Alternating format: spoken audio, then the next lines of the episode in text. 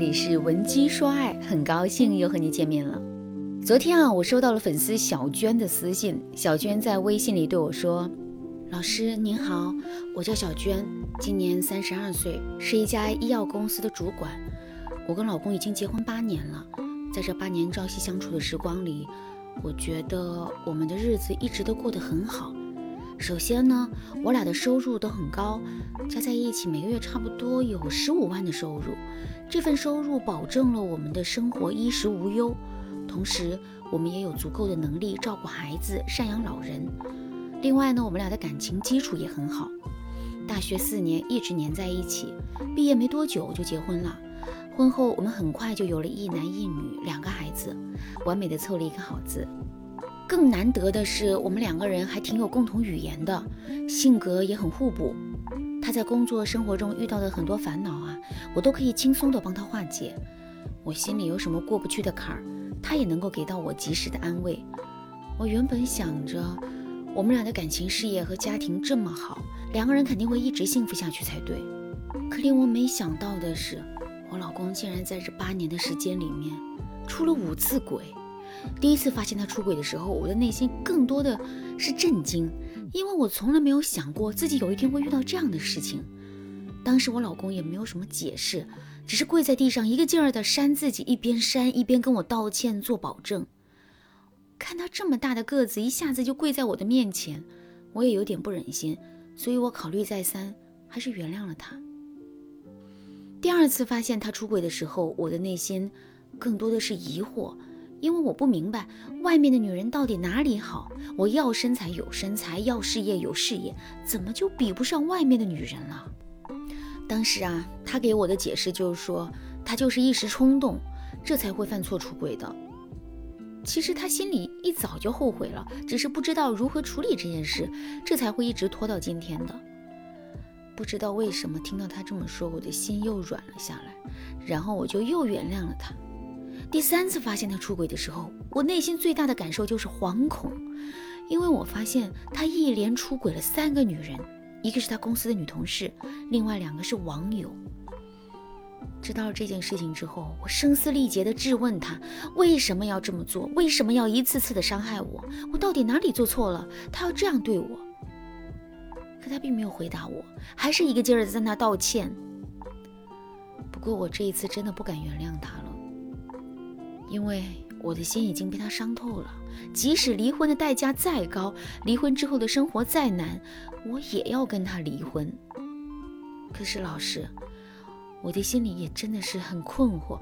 我明明长得不差，工作能力也很突出，我们婚后的生活质量也很高，为什么他会一而再、再而三的出轨呢？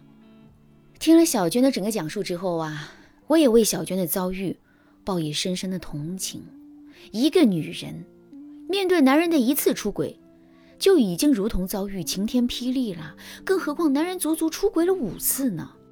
如果你在现实生活当中也遇到了男人多次出轨的情况，想让男人彻底发生改变，可是却无能为力的话，你可以添加微信文姬零五五，文姬的全拼零五五，来获取专业的帮助。不过话又说回来。男人的每一次出轨，肯定都是有心理动机做支撑的。那么，在小娟的案例当中，男人出轨的心理动机是什么呢？其实啊，男人出轨的心理动机就三个字：满足感。听到这个回答之后，可能有很多姑娘都会感到很疑惑。既然男人已经在婚姻中获得了足够的满足感了，那他为什么还要出轨呢？男人出轨的动因不应该是夫妻之间的感情很差，矛盾和冲突不断吗？我们有这样的疑惑很正常。不过呢，这件事情也并不难理解。不知道大家有没有听过这样一句话，那就是当一个人饿肚子的时候，他所有的烦恼就是一件事，那就是没有饭吃。可是当一个人吃饱了的时候，他的烦恼却是五花八门的。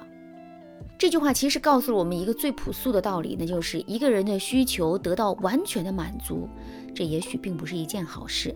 满足会给人带来幸福，但这种幸福啊，却是短暂的。经过短暂的幸福之后，我们面对的就会是无聊和新一轮的不满足。婚姻也是如此，如果两个人的婚姻生活充满了矛盾和冲突的话，男人是有可能会去外面寻求理解和安慰的。相反，如果两个人的婚姻生活很平静，没有一丁点的危机，男人的各种需求也能得到无条件的满足的话，男人也会因为无聊，从而在内心产生寻求婚外情的冲动。这种冲动，我们可以把它理解成男人内心原始征服欲的释放。我们都知道，男人天生是具有猎人属性，同时呢，充满征服欲的。正是由于这种征服欲的存在，那些可以轻易得到手的东西，男人往往不会去珍惜。相比较而言，那些一直没有被男人得到、需要男人去努力去冒险的东西，男人往往会更加有兴趣。从另外一个角度来说呢，成功征服自己想要征服的东西，男人的内心就会充满成就感和胜利的喜悦感。这对男人来说是一种奖励，也是一种驱动力。它驱动着男人不断的去寻找新的目标，这就有可能会导致那些意志力不坚定的男人会因为去寻找这种征服欲和满足感而选择出轨。听到这儿，大家有没有觉得有点后怕呢？原来平静稳定的婚姻也会潜藏着这么多的危机。其实从一个更高的维度来说，我们只需要知道一点就可以了，那就是婚姻的经营是辩证的，而不是绝对的。